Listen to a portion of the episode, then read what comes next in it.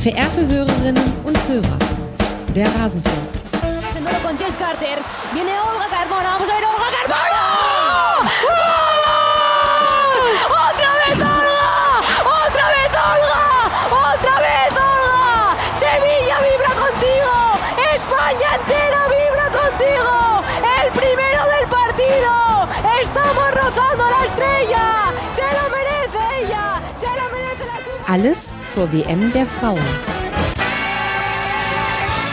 Das, liebe Hörerinnen und Hörer, war Spanisch für Tor.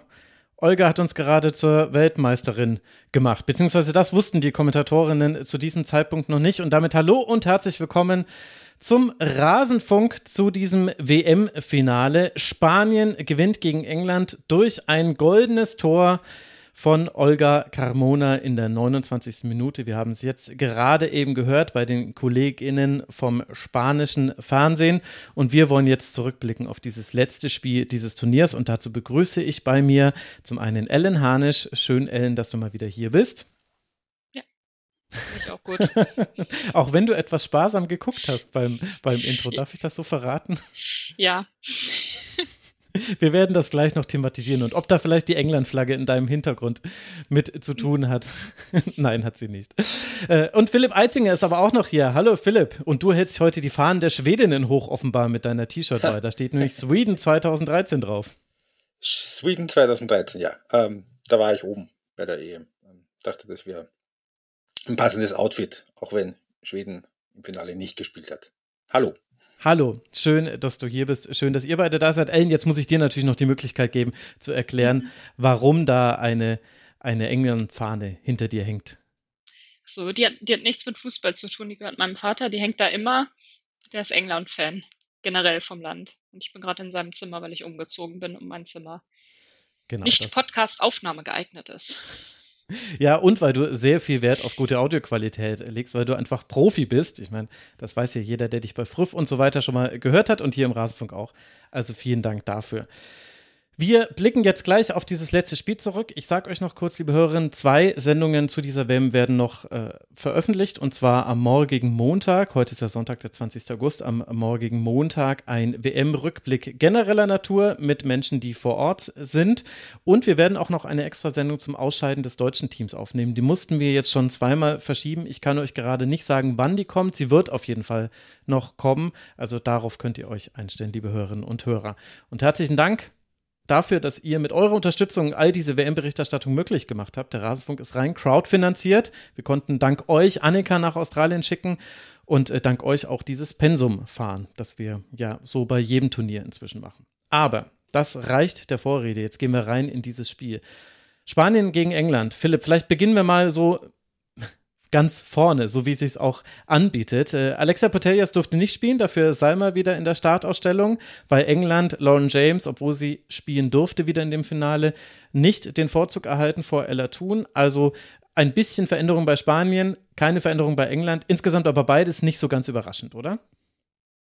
Nein, nicht überraschend. Äh, Gerade bei England hätte es mich gewundert, ehrlicherweise, wenn Lauren James gespielt hätte weil das mit, mit Ella Thun da auf, auf, auf der Position im offensiven Mittelfeld ja die letzten zwei Spiele auch relativ gut funktioniert hat und eine Lauren James auch immer ein gutes, eine gute Option ist, dass man den zur Halbzeit oder nach einer Stunde mal bringt, der dann auch einfach noch bis zu einem gewissen Grad einen Unterschied machen kann. Ähm, bei den Spanierinnen war eher das Ding heute weniger das Personal, das ist im Grunde genommen nicht besonders überraschend gewesen, sondern die Formation. Es war nämlich eher ein 4-2-3-1 als das gewohnte 4-3-3 mit äh, Hermoso auf der 10, die sehr gegnerorientiert gegen Kira Walsh ges gespielt hat. Mhm.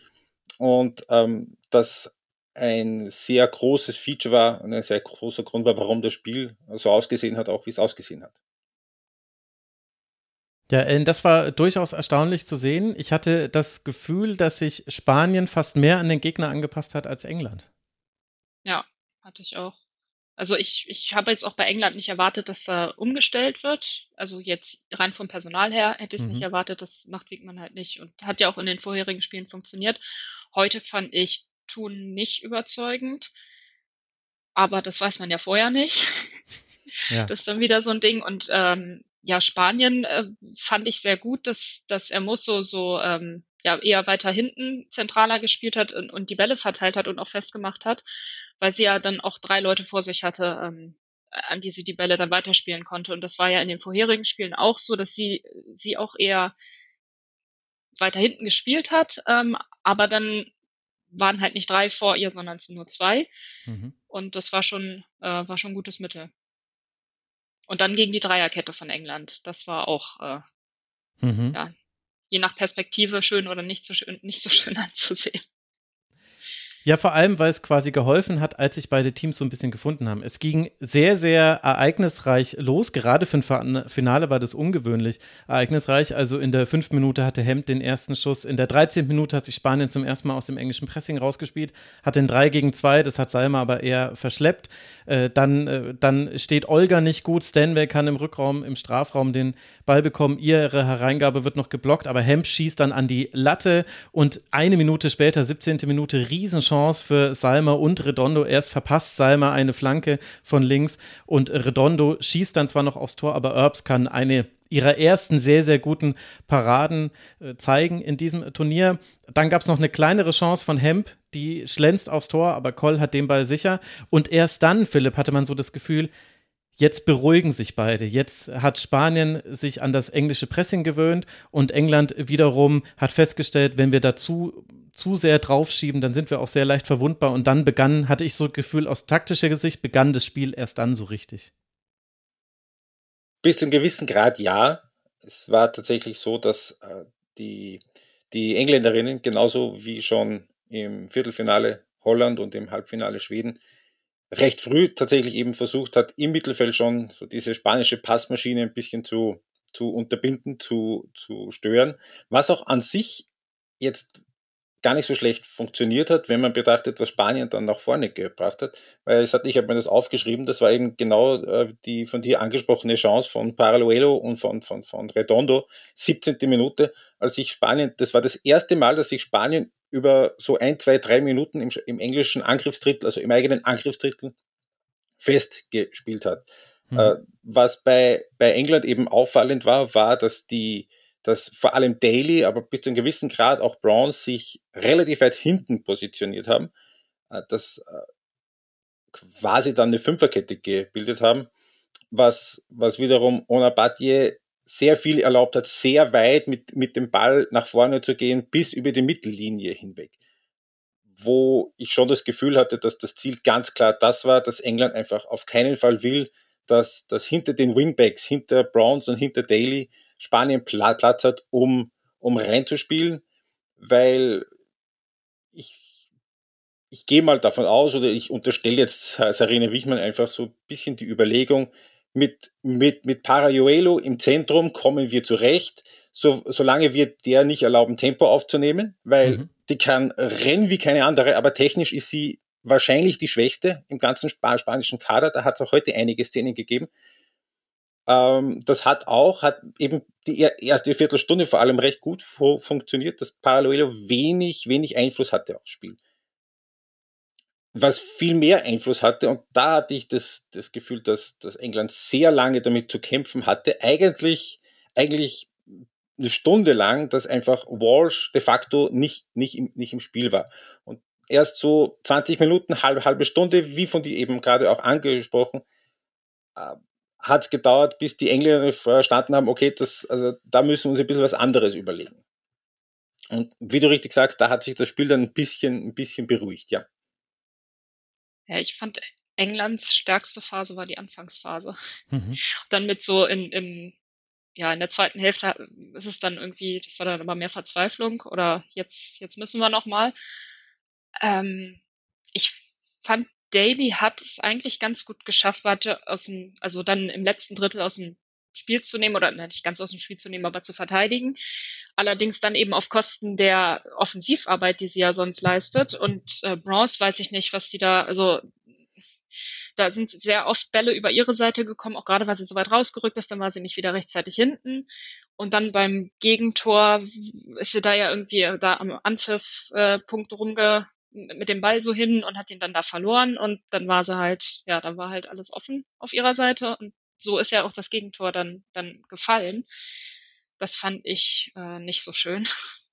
Und auch hätte ich jetzt auch nicht gedacht vorher vor dem Spiel. Also weil Bronze ist ja sonst eigentlich sehr sicher. Es lief nicht so gut.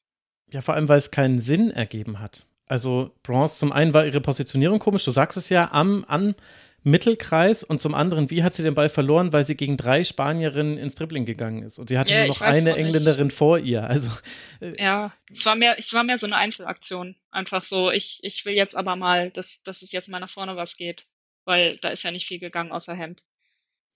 Würdet ihr mir widersprechen, Philipp, du darfst mal loslegen, wenn ich sagen würde, Bronze, gerade weil sie so bemüht war und weil sie sich dann auch manchmal einen Schuss genommen hat, der irgendwie ins vierte Stockwerk ging, anstatt irgendwie zu Flanken auf Tun, für mich war sie die schwächste Engländerin.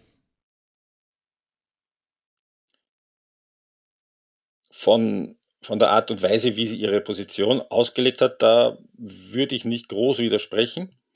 Ähm, ihre Wirkung, also sie hat schon versucht, wie Wirkung zu erzielen, vor allem ähm, wahrscheinlich auch einfach aus dem Grund, weil, weil diese Tiefenläufe von, von, von Thun und von Stanway vor allem, mit denen Australien riesige Probleme gehabt hat im Halbfinale, überhaupt nicht stattgefunden haben. Das hat Spanien einfach auch durch diese Doppelsechs extrem gut ver verteidigt gehabt und weil aus dem Zentrum auch diese, diese Steilpässe nicht ge gekommen sind. Und da hatte ich auch relativ früh den Eindruck, dass Bronze mehr au aufrückt als eben Daly auf der anderen Seite, eben um da ein bisschen was, ein bisschen was an, anzuschieben. Und ja, das, wie richtig gesagt, das ist beim Gegentor einfach knallhart bestraft worden. Und das war, das, das, man hat auch nie so richtig das Gefühl bekommen, dass sich Bronze da richtig davon erholt hätte. Im ganzen, im, im ganzen Spiel nicht. Das war, das war recht fahrig, recht, recht irgendwie, ich möchte nicht sagen eigensinnig, aber irgendwie schon so, dass, dass man das Gefühl hatte, die, die, die will jetzt und na, nach dem Gegentor, wo sie natürlich wusste, das geht auf sie, umso mehr versucht hat, dem, dem, dem, dem Spiel se selbst die Wende zu geben, eben um, um vielleicht auch ihren Fehler irgendwo wieder gut zu machen. Ellen, hast du es ähnlich gesehen? Du hast schon genickt, aber das können ja. die Hörerinnen und Hörer natürlich nicht sehen. Ach so. Ja, ja, ja, schon. Also ich fand, es war dann so, so in der zweiten Halbzeit hat sie dann wenigstens nicht mehr so, also da hat sie defensiv dann, war sie sicherer als in der ersten Halbzeit. Aber alles, was sie so an Aktionen ge gebracht hat, das war wirklich wenig durchdacht, sehr überhastet und auch dieser Schuss, den sie da sonst wohin fast aus dem Stadion rausgeschossen hat, das war halt auch total überflüssig. Also. Also sie wollte unbedingt, ist eine ganz wichtige Kategorie im Sportjournalismus, wie sehr wollten es einzelne Akteure und Akteurinnen, aber es war nicht mal alles von Erfolg gekrönt und beim 0 zu 1, da läuft sie nicht mal richtig dann hinterher nach Ballverlust. Sie wäre zwar auch nicht mehr rechtzeitig hingekommen, aber das fand ich auch bemerkenswert. In einem WM-Finale rechnet man da nicht mit. Aber ich glaube, Ellen, wir müssen mal kurz darüber sprechen, was dann Spanien gemacht hat, nachdem sie gegen Bronze den Ball gewonnen haben. Denn da gab es äh, eine Verlagerung von Theresa auf den Flügel, wo eben Bronze hätte sein sollen gegen den Ball. Und das macht im Prinzip überhaupt die Möglichkeit zu diesem Tor erst so ja, weit und auf. vor allen Dingen in einem, in einem Tempo, also das Umschaltspiel mhm. von Spanien, das war echt, also das war echt gut. Das, das ging so schnell, da konnten sie auch gar nicht mehr großartig dann noch versuchen, die Lücke zu stopfen. Das ne, zwei, drei Pässe und dann und der Abschluss war ja auch super. Also das war schon cool. Also wirklich paradigmatisch. Theresa, Verlagerung auf Bonmati. Bonmati steckt dann auf Olga und Olga Philipp äh, trifft dann den Ball auch so perfekt, dass er wirklich direkt neben dem Pfosten einschlägt. Ja. Auch nicht zu halten für Mary Earps. Und das war wichtig, denn Mary Earps hat ein gutes Spiel gemacht. Die hat ansonsten alles gehalten, was sie irgendwie halten konnte. Es war einfach ein perfekter Konter. Es war ein perfekter Konter und eben genau das der, der, der Punkt. Äh, wer ist ihr dann nachgelaufen und hat noch irgendwie versucht, da hinzukommen? So Lauren Hemp, die eigentlich ähm, weiter weg von ihr sein hätte sollen als, als, als Lucy Bronze. Und, und es hat auch Sinn gemacht es war irgendwie auch, ich möchte, ich möchte nicht sagen folgerichtig, aber es, es, es war schon stimmig irgendwo, dass genau Olga Carmona dort das Tor gemacht hat, weil die eben ne, ein super Spiel gemacht hat. Also auf, auf ihrer Seite so, so viel Übersicht, äh, keine billigen Ballverluste, genau gewusst, wann muss sie den Ball jetzt sichern, wann, genau gewusst, wann kann sie steil gehen. Also, ähm, das war, also, die war sicherlich nicht nur wegen ihres Tores eine der ganz entscheidenden Faktoren, sondern auch, weil sie eben diese, diese, diese weiten, diagonalen Seitenverlagerungen, mit denen England ja immer gerne, gerne spielt, mhm. äh, völlig, völlig aus dem Spiel genommen hat. Also das war so die ersten 20 Minuten, hat England das zwei, dreimal probiert, ist überhaupt nicht durch, durchgekommen, weil eben auch, auch, auch Olga Hamona da jedes Mal irgendwie in der Nähe war und, und, und sofort eben in die Richtung mit äh, das, das Verschieben in diese Richtung vom ganzen Abwehrblock da, da, da mit, mit orchestriert hat. Von, von diesen langen diagonalen Seitenverlagerungen hat man dann auch, auch überhaupt nichts mehr gesehen, weil die Engländer gemerkt haben, sinnlos, es bringt nichts. Und ich hatte das Gefühl, Ellen, England wirkte dann ein bisschen ratlos. Es war nicht so, dass man chancenlos hatte. Also eigentlich immer, wenn Lauren Hemp äh, am Ball war, dann gab es die Möglichkeit, dass etwas passiert bei England. Ich denke, die müssen wir äh, klar ausnehmen bei vielen kritischen Dingen, die man anmerkt. Äh, klar, man könnte sagen, sie hätte eine ihrer Chancen verwerten können, aber das lag auch an einer sehr guten Catalina Koll, die da im spanischen Tor stand. Und vielleicht aus dieser Ratlosigkeit heraus hat ja dann England auch umgestellt. Also die Fünferkette, die wir jetzt in der ersten Hälfte gesehen haben, in der zweiten Hälfte haben wir sie nicht mehr gesehen. Dann ging es auf Viererkette und irgendwann später im Spiel dann natürlich der alte Millie Bright-Spielzug. Wir schicken Millie Bright nach vorne. Da, da wurde es dann richtig, da, da hat es brisiert, wie wir hier in Bayern sagen würden. Aber England, England war etwas überfordert, hatte ich das Gefühl, und hat eben darauf versucht zu reagieren. Ja, also sie hatten ja auch theoretisch noch genug Zeit. Ich meine, das, das mhm. war ja jetzt früh, ein relativ frühes äh, 1-0. Ähm, ja, du kannst natürlich dann auch nicht in der ersten Hälfte direkt, direkt schon wechseln. Also das, das muss ja dann auch nicht sein. Mhm. Auch wenn man jetzt dann im Nachhinein gesehen hat, die Wechsel von, die Wichmann gemacht hat, die waren ja auch gut. Also die haben ja schon nochmal, gerade der offensive Russo fand ja auch gar nicht statt. Äh, Kelly hat dann am Anfang, als sie reingekommen ist, noch, äh, mhm. musste sie gleich erstmal defensiv ran. Das war auch schon, da habe ich noch so gedacht, so Gott, es geht einfach genauso weiter wie in der ersten Hälfte. Ähm, also weil Daly war ja jetzt auch okay, aber konnte halt offensiv nicht, nicht so viel ausrichten. Da habe ich gedacht, okay, jetzt geht das wieder los, aber dann hat sie sich da ja dann befreit ja, also es, es wäre, es wäre möglich gewesen, Zeit genug war da, die Wechsel waren gut, außer vielleicht, ja, bei Bronze, hm, weiß nicht. Ja, aber man hatte irgendwie auch nicht das Gefühl, dass, dass das noch was wird weil Spanien hat ja ununterbrochen gut gespielt. Die haben ja keinen keinen Moment der Schwäche gehabt. Also da, da lief ja alles. Das lief wie eine gut geölte Maschine. Dieses Passspiel lief super. Ähm, die haben es am Anfang eher so ein bisschen über die Flügel versucht. Dann ging es aber besser auch so durch die Mitte, weil sie dann gemerkt haben, okay, das äh, funktioniert noch, noch sehr viel besser, als wenn wir da so Bälle rein, reinflanken von außen. Also ja. War auch schwierig. Aber Spanien hat natürlich seine Chancen auch in dieser Phase nicht äh, verwertet. Und das war vielleicht der, der Anlass zur Hoffnung, den man aus englischer Sicht haben konnte. Also auch, also Ende der ersten Hälfte noch Außenpfosten getroffen. Sei mal so, ging es in die Kabine, dann kam sie aus der Kabine raus, direkt äh, Mariona, einen wunderbaren Schlenzer, den Erbs noch gerade noch so um den Pfosten rumlenkt von beiden, eine super Aktion aber eben keine Tore. Und dann hatten wir so einzelne Aktionen, Philipp. Also Kelly flankt mal vom rechten Flügel nach innen, Hemp kommt zum Schuss. Ich glaube, dass Kelly vorher im Abseits stand, also wahrscheinlich hätte ein ja. Tor nicht ja. gezählt. Ja. Ähm, später hat Kelly mal auf die Latte geflankt, da war der Ball dann vorher schon im Aus. Aber wir merken schon, das sind die Aktionen von Chloe Kelly, die Ellen gerade angesprochen hat. Mhm. Da gab es eben so diese einzelnen Momente. Plus, Spanien hat ja auch die größte aller Chancen vergeben, über die ich dann gleich noch sprechen wollen würde. Das sollten wir auch nochmal. ja, ja, sollten wir drüber sprechen. Wie hat dir das denn gefallen? Dann England eben mit Viererkette, Carter ist dann als Linksverteidigerin gespielt. Ich hatte das Gefühl, da hat sie sich gleich viel wohler gefühlt. Vorher war die Schnittstelle zwischen Bronze und Carter war ein Riesenproblem. Da hat Spanien immer wieder durchgespielt. Wer auch immer da gerade stand. Wie hat dir England mit Viererkette gefallen? Besser. Besser tatsächlich, wobei ich sehe jetzt gerade, dass, dass äh, Ivana Andres den Pokal übernimmt. Das läuft jetzt gerade parallel, also so aktuell nach dem Spiel nehmen wir auf. Ja, danke, dass ihr auf die Siegerehrung für mich verzichtet. Ja. Und Gianni Infantino hält sich angenehm zurück und es ist ja auch kein, kein Bast umgehängt worden. Wäre in Australien auch unpassend. Und jetzt fällt sie glaub, fast noch runter vom Podest. Ja, äh, England hat mir mit Viererkette tatsächlich besser gefallen, was aber weniger an der Viererkette gelegen ist, sondern daran, dass sie einfach wirklich die Flügel offensiv besetzt hatten. Das hat in der ersten Halbzeit mhm. völlig ge ge gefehlt, einfach dass, dadurch, dass Bronze das relativ unkontrolliert gemacht hat und Daly eigentlich kaum. Mhm. Äh, mit diesem 4-2-3-1 hatten sie dann offensiv die Flügel besetzt, haben damit eben auch, auch, auch die, den spanischen Aufbau ein bisschen besser un unter Kontrolle gehabt. Und ja, sie haben sich dann auch eben immer mehr dann vorne auch fe festgesetzt. Äh, der von dir angesprochene Chance, das war tatsächlich abseits. Äh, das ist dann auch gegeben worden, weil sonst hätte es Eckball geben müssen. Ah, okay, stimmt, richtig, weiß ja, eine Spanien. Ist dann, ist dann, ist dann, ähm, also das war dann nicht im Bild zu sehen, aber das war mit der Spielvorsetzung, war das, war das, war das, war das relativ klar.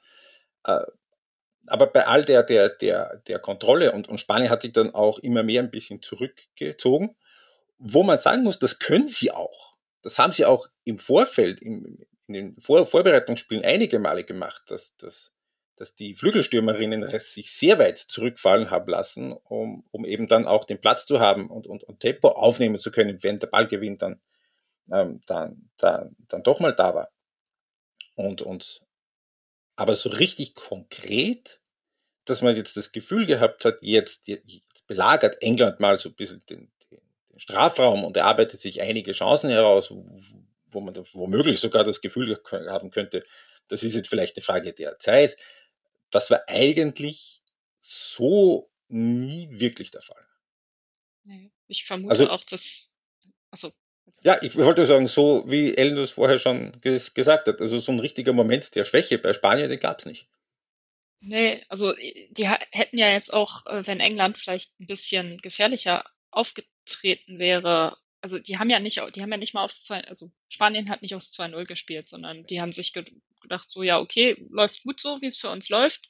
Natürlich gefährlich immer da, wenn, wenn sich die Gelegenheit ergibt, aber die haben es halt auch nicht nötig gehabt, da nochmal noch um ein Tor zu erhöhen. Das war einfach nicht nötig gegen England, so wie die gespielt haben, offensiv. Und könnt ihr mir erklären, warum die Engländerinnen die Geschwindigkeit, die Hemp zum Beispiel hat, gegen Paredes und Codina, die Innenverteidigerinnen, die ein super Spiel gemacht haben, aber die auf dem Papier da eigentlich Nachteile haben müssten. Warum, Ellen, hat das England eigentlich in keiner Phase so richtig aufzeigen können? Es war ja dann nur Hemp die, die mhm. da war. Das war so ein bisschen wie, also es war so ein bisschen wie Kerr gegen England.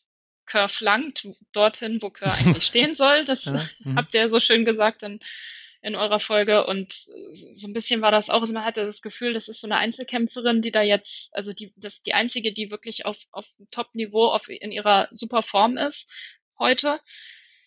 Kelly danach dann auch, aber es hat dann auch nicht, es hat nicht funktioniert. Lauren Hemp ist auch eine, die an sich ja eher vom Flügel kommt. Grundsätzlich, das hat jetzt das Turnier äh, mit ihr in der Spitze gut funktioniert, wahrscheinlich auch, weil sie eben eine Spielerin mit ihr hatte. Das war eine Doppelspitze. Die war da nicht, nicht alleine vorne. Mhm. Und was in diesem Finale jetzt auch ganz, ganz deutlich zu sehen war, dass sie dieses Tempo ja auch nie wirklich aufnehmen hat können weil eben sich Spanien so weit zurückgezogen hat, dass, dass, dass es nie die Gelegenheit gab, dass, dass es England nie geschafft hat, Hemp auch mal in, mit, mit Tempo ja. gegen, gegen Paredes zu schicken. Das, das haben sie auch, das haben sie einfach richtig, richtig gut, gut gemacht. Muss man sagen. Weil, das kennt man ja auch von Spanien eigentlich nicht. Weil Spanien ist ja, die, hat die Passmaschine und die kontrollieren das Spiel über den Ballbesitz man, sie hatten auch heute natürlich mehr Ballbesitz. Es gab dann irgendwann mal so eine, so eine Einblendung, da waren wir irgendwo bei Spanien 350 Pässe und England bei 200, aber man, das ist ja auch, entspricht auch nicht dem Klischee, dass wer nach einer Stunde schon 200 Pässe gegen, gegen Spanien zusammen hatte. Ne? Ja, das stimmt. Und vor allem das, was ihr vorhin schon mal kurz angesprochen hattet, diese langen Pässe aus der Aufbaureihe von England, die ja quasi das Mittel der Wahl hätten sein müssen, wenn Kira Walsh so gut aus dem Spiel genommen wird von Jenny Hermoso die kamen eben einfach nicht an. Also die meisten langen Pässe hat Mary Earps geschlagen, das waren 17, sechs davon kamen an. Dann Jess Carter, neun, drei davon kamen an. Lucy Bronze, sechs, zwei davon kamen an. Kira Walsh natürlich vier von fünf, also die kann es nicht unter 80 Prozent. Das geht nicht auch bei, bei langen Bällen. Äh, und Millie Bright zum Beispiel, die hat nur drei lange Pässe überhaupt geschlagen. Und die war es ja eigentlich häufig, die eben dann auch mal eben so einen Raum hinter der Abwehrkette bespielen konnte mit einem langen Ball dieser Raum war nicht da und deswegen hat das gefehlt und vielleicht, ich meine, das ist jetzt viel, äh, im Nachhinein ist man immer schlauer, das ist mir schon bewusst, aber an dem, was du jetzt gerade auch über Lauren Hemp gesagt hast, Im Nachhinein hätte man gerne Kelly, Russo und Hemp gemeinsam auf dem Feld gesehen, so wie es früher mal war im 4-3-3.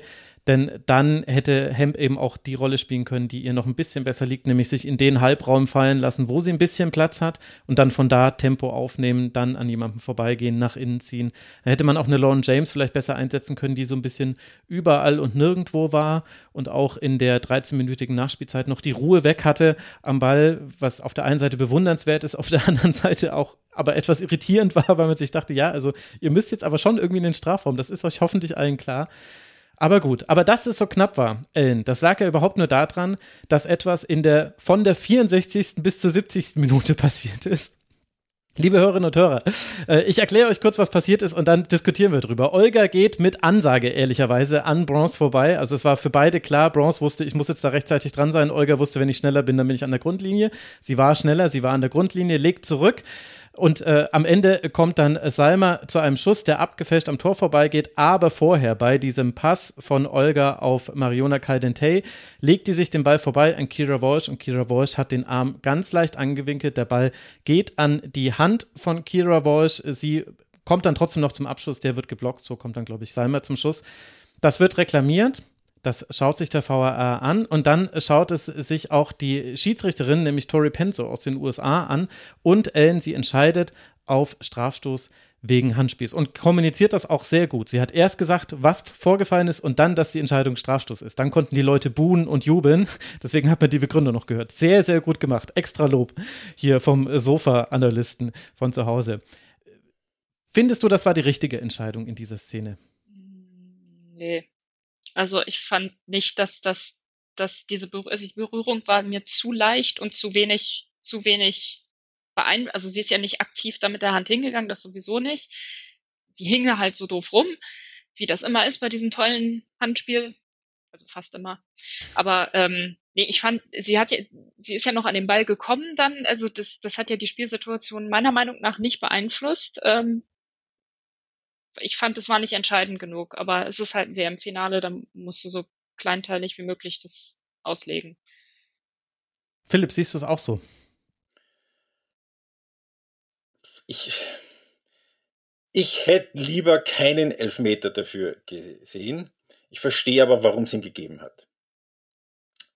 Äh, ich habe äh, ich mir gedacht, also könnten wir nicht die Handspielregel so umformulieren, dass man sagt, ein Handspiel ist dann strafbar, wenn, wenn das Handspiel irgendwie den Lauf des Balles irgendwie entscheidend verändert. Und das war in dem Fall gar nicht. Also der, der, der Ball ist an die Hand gesprungen und hat eigentlich den weder Richtung noch Flugbahn wirklich geändert da, dadurch. Äh, und ich und der Arm ist dann direkt dann auf die Gegenspielerin, wodurch die dann mehr aus dem Tritt gekommen ist, als, als dadurch, dass eben die Hand am Ball war. Also ähm, die Komment das Kommentatoren am ORF, äh, das war Anna Lalic und Viktoria Schnaderbeck, die haben sofort gesagt, ja, ist ein Handspiel, muss Elfmeter mhm. geben. Ich habe mir gedacht, ah, ja, muss man wahrscheinlich schon, aber gefallen tut mir das so nicht. Ich meine, es gibt schon eine Einstellung, in der es so aussah, als hätte sie den Arm auch quasi in diese Richtung bewegt. Und äh, also da, was mich an der Szene gestört hat, aber das wissen wir halt leider jetzt zumindest direkt nach dem Spiel noch nicht. Äh, Tori Penso stand perfekt. Sie stand zwei Meter daneben, sie hat auf die beiden geblickt. Das heißt, sie müsste es eigentlich auf dem Feld bewertet haben, weil sie war, stand wirklich grandios. Ich habe es in allen Wiederholungen nochmal geguckt, wo steht sie eigentlich?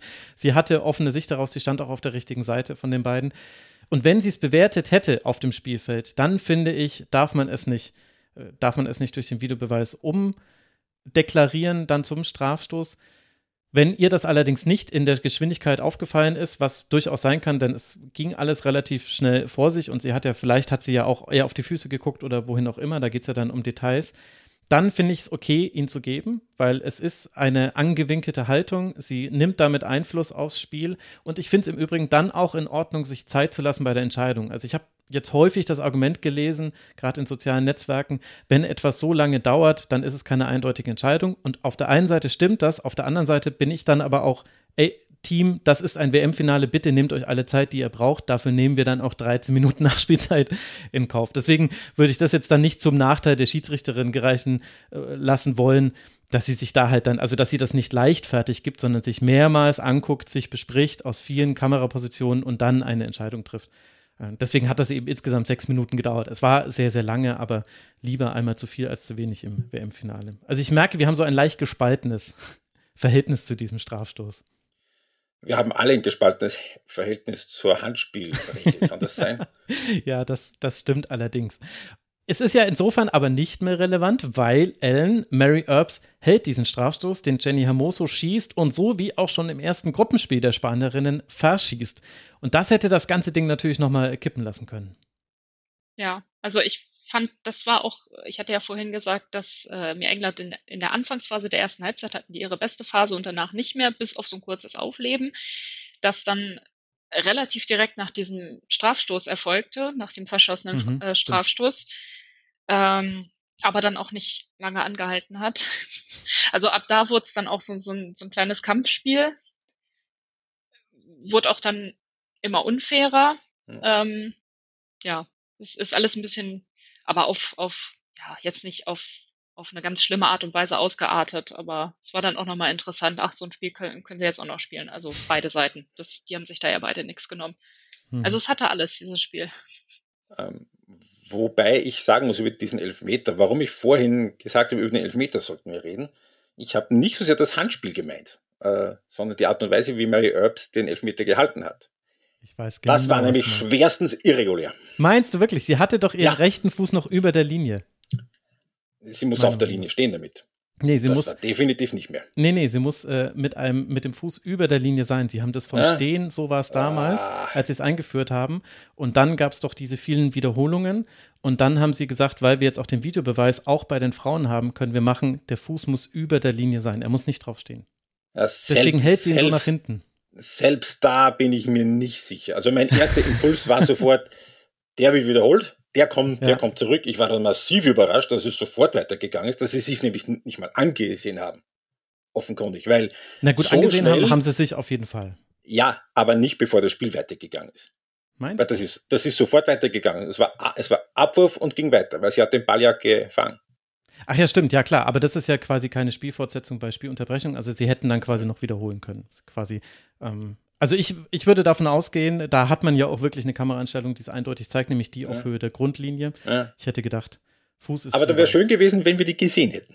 Ja, das ist natürlich wahr. Es wäre auch schön gewesen, wenn wir den Flitzer gesehen hätten, der äh, gegen äh, gegen Wladimir Putin und für die Ukraine äh, protestiert hat. Ach, so ein zappelndes Bein hat man gesehen, Stimmt, bevor, bevor, bevor er vom Kamera Feld geschleift wurde. Ellen, hast du eine Meinung zu diesem Strafstoß, also, also zu, zu der Art und Weise des Haltens? Das ist mir gar nicht so. Ich, bei mir war es eher so, boah, ist der schlecht geschossen. Mhm. Und das war's dann. Also ich habe da gar nicht so auf Erbs geachtet. Mir ist das gar nicht aufgefallen.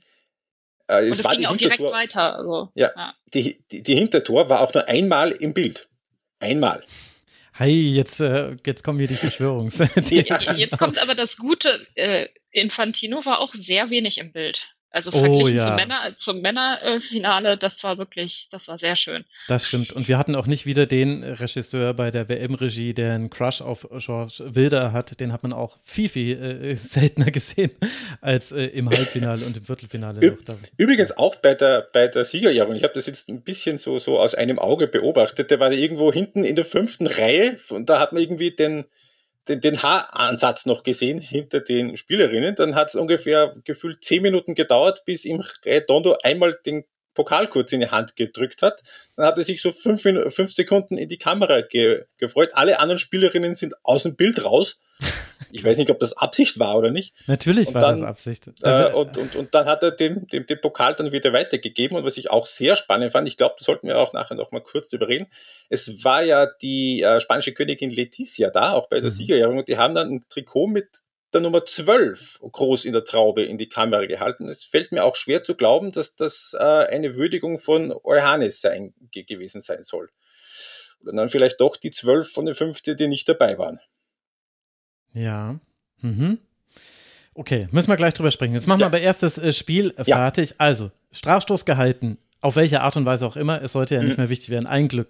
Äh, direkt danach tiefer Pass, äh, Catalina Koll kommt raus, klärt mit dem Kopf, kriegt das hin. Äh, direkt danach, 72. Minute, James zieht aus Spitzenwinkel ab, Koll lenkt den Ball noch über die Latte. Dann gibt es nochmal eine Länge Unterbrechung, weil Alex Greenwood das Knie von Salma an den Kopf bekommt und lange behandelt werden muss. Sie spielt natürlich weiter. Wir wissen ja, wie es mit Kopfverletzungen so läuft.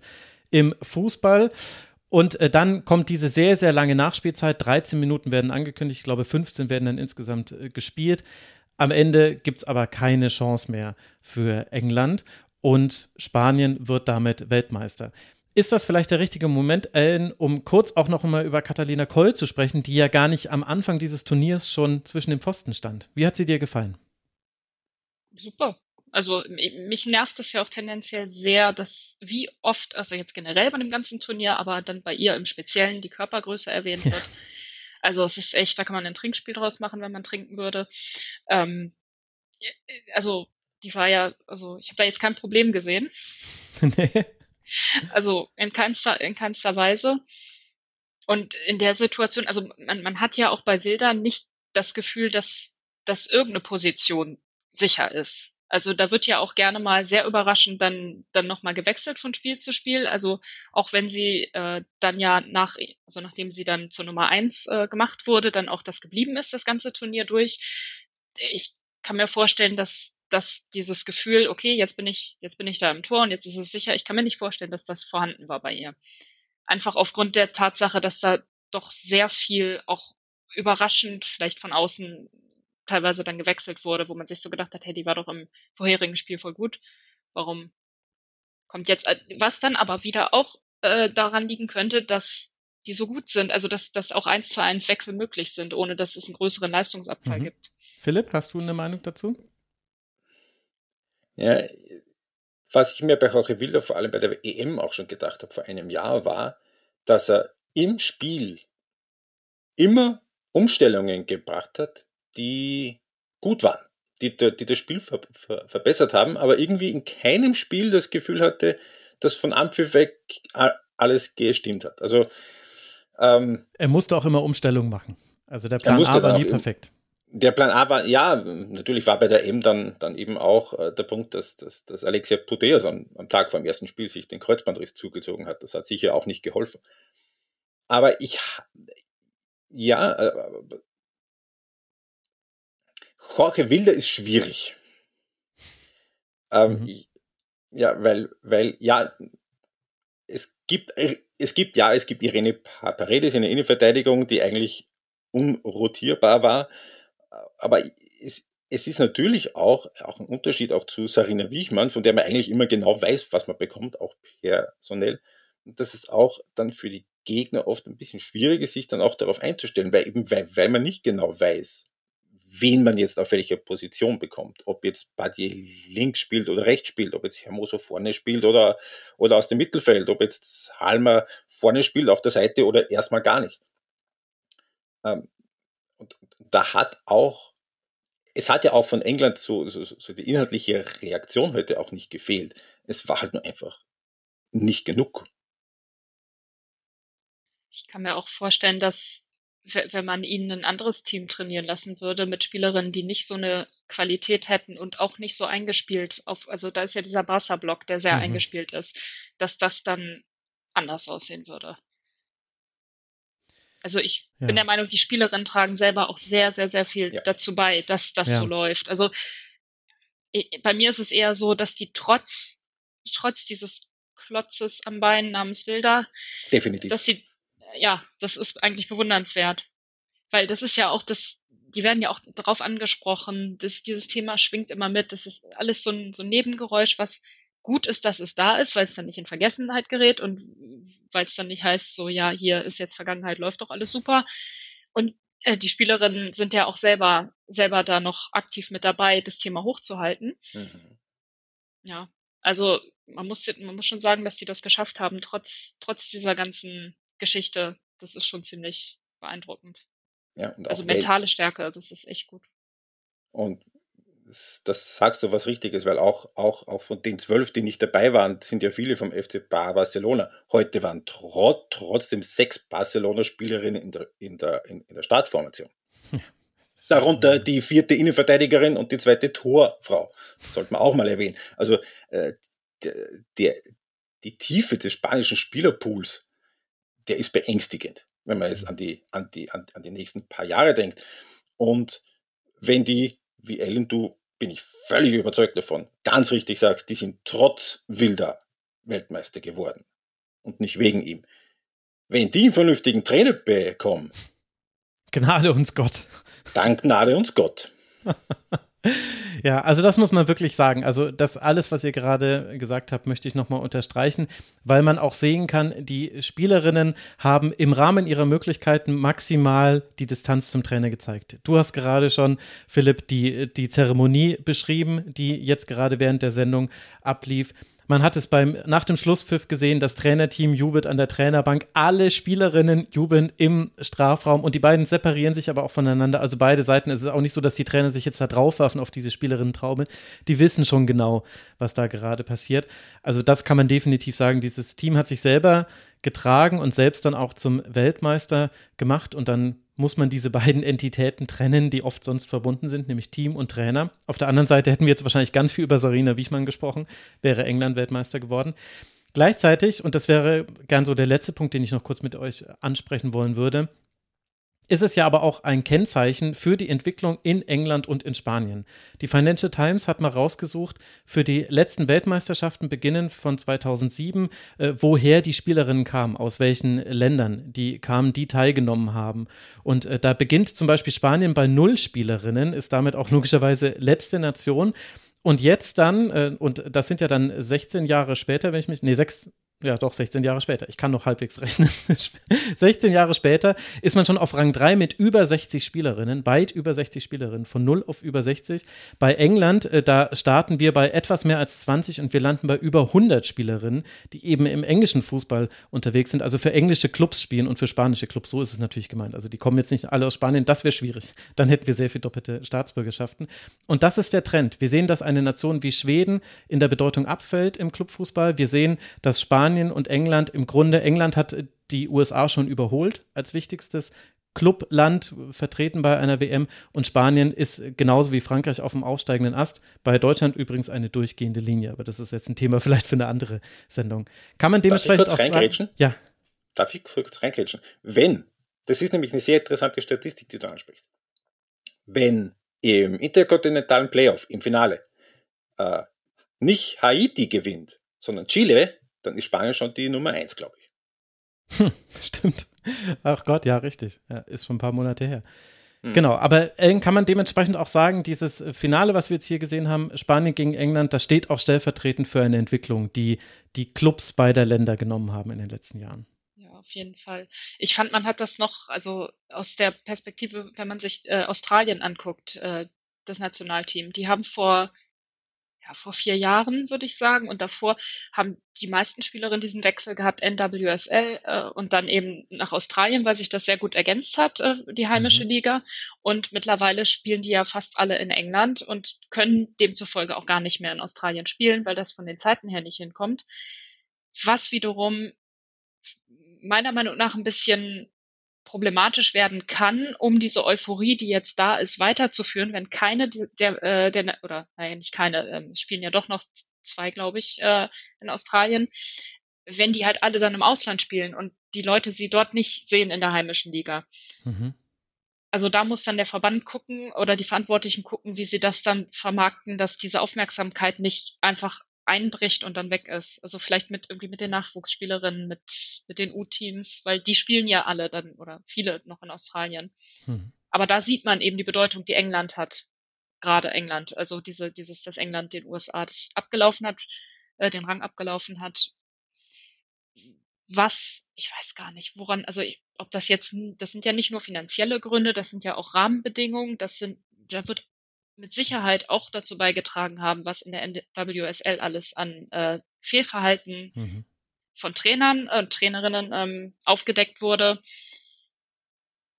Ja, also es aber, aber in der, in, in der NWSL auch, auch strukturell. Es hat auch strukturelle Gründe, warum da weniger hinkommen. Ein ganz großes Ding ist eben dort, dass, dass die Spielerinnen der NWSL spielen, nicht den Clubs gehören sondern der Liga. Mhm. Und, und äh, letzte Woche war Kim McCauley im, im, Podcast beim Mike Linehan und die war ein Jahr lang oder anderthalb im, im, in der Scouting-Abteilung bei Angel City und hat gesagt, äh, wir haben mit vielen internationalen Spielerinnen gesprochen die wären auch gern gekommen und haben gesagt, wir finden das cool, was, was, was ihr macht, aber wir gehen sicher nicht in die NWSL, solange wir nicht sicher sein können, dass ihr oder irgendein anderes Team uns, tra uns tradet mhm. und irgendwo anders hinschickt, ohne, ohne uns zu fragen, ohne uns zu konsultieren.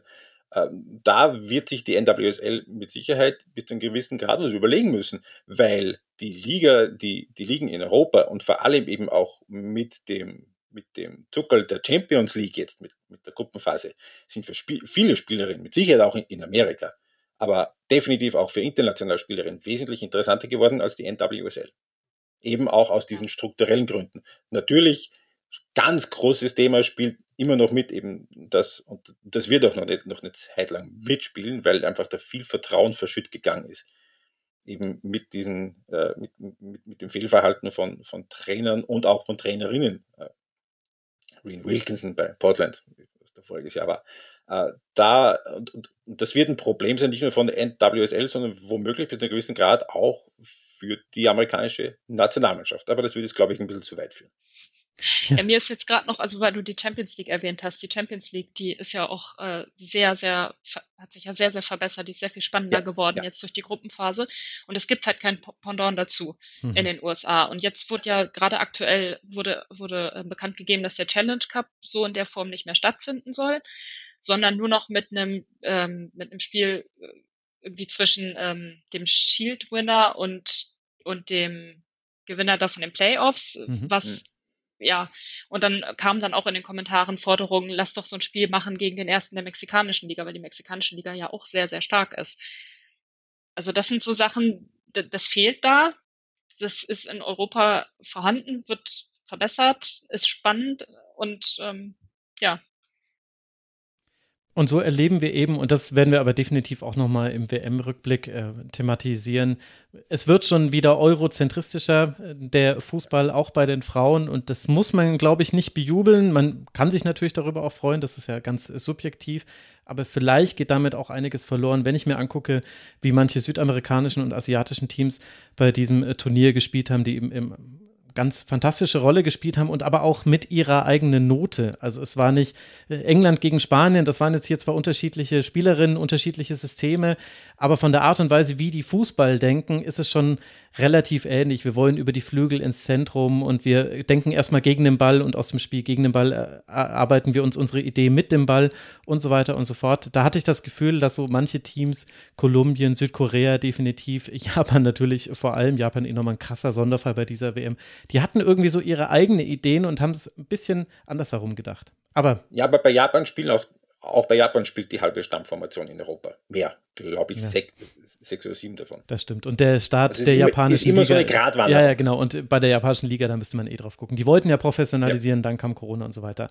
Jetzt habe ich uns selber hier ganz weit weg vom Finale geführt. Das machen wir jetzt aber nicht an der Stelle, denn für den Moment soll das reichen. Wir wissen, Spanien ist äh, Weltmeister. Wir haben beschrieben, wie es dazu gekommen ist, wie man dieses äh, Finale mit 1 zu 0 knapp gewinnen konnte, das aber dann letztlich, ich denke, das ist jetzt ja auch gerade rausgekommen, so knapp gar nicht wahr. Und damit sind wir am Ende dieser Folge angelangt. Und ich danke euch beiden sehr, dass ihr nicht nur, dass ihr mit dabei wart, sondern äh, dass ihr auf die Zeremonie mit Gianni Infantino verzichtet habt dafür. Ich gehe davon aus, in dass Sneakers. Das, das, in Sneakers. Nee, das wiederhole ich jetzt. Das wiederhole ich jetzt in Zeitlupe. Das ja. gönne ich mir jetzt nochmal. Genau, ich werde auch. Ich werde. Ich habe äh, inzwischen äh, gelesen, hat jemand im Rasenfunk Discord äh, geschickt. Äh, Gianni Infantino hat um eine Polizeieskorte zum Stadion gebeten und die wurde ihm verwehrt, weil er sei ja kein Staatsoberhaupt. Da muss ich nochmal sagen, Australien auch ein fantastischer Gastgeber. An der Stelle nochmal extra Applaus. So, ein eben solcher möchte ich sein und dementsprechend entlasse ich euch jetzt in diesen sehr warmen Tag. Bei mir hat es inzwischen das Büro aufgeheizt, jetzt sind es fast schon 32 Grad. Ganz herzlichen Dank an Philipp Eitzinger und wenn ihr seinen Newsletter noch nicht abonniert habt, dann habt ihr zwar Pech, weil ihr habt jetzt die ganzen äh, WM-Ausgaben verpasst, aber ihr solltet es dennoch nachholen. Danke dir, Philipp, dass du mit dabei warst. Äh, gerne, äh, die Geschichten sind auch im, im, im Blog bei uns verfügbar. Stimmt, genau, den, ja, richtig, ja, genau, man kann es ja auch, ja.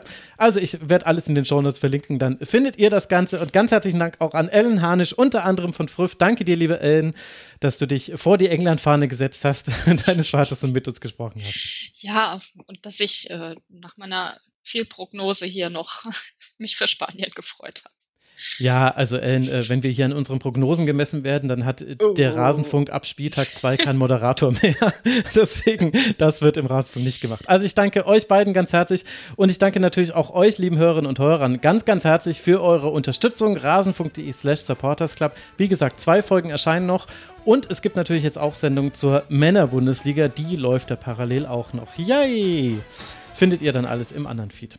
In diesem Sinne, danke für eure Aufmerksamkeit. Bleibt gesund, hört weiter den Rasenfunk, empfehlt uns gerne weiter. Ich glaube, diese Folge ist eine, die kann man gut auch mal verschicken. Danke euch für eure Zeit und bis bald hier wieder im Rasenfunk. Ciao. Wir freuen uns über Ihre Unterstützung.